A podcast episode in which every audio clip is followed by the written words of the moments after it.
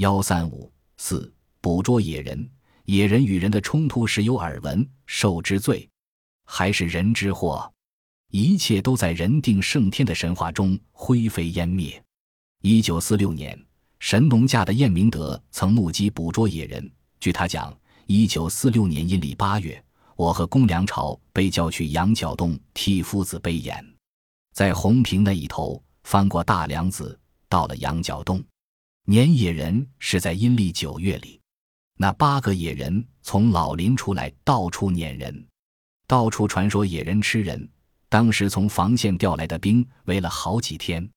羊角洞的一个湾有一户人家，屋里三个人，八个野人顺着跟到那屋里去。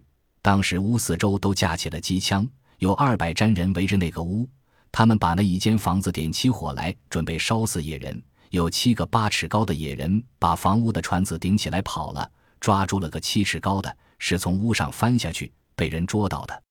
老百姓看到了，兵也看到了，是兵捉到的，弄到羊角洞一个平，好多人挤成堆看。我硬是看到的。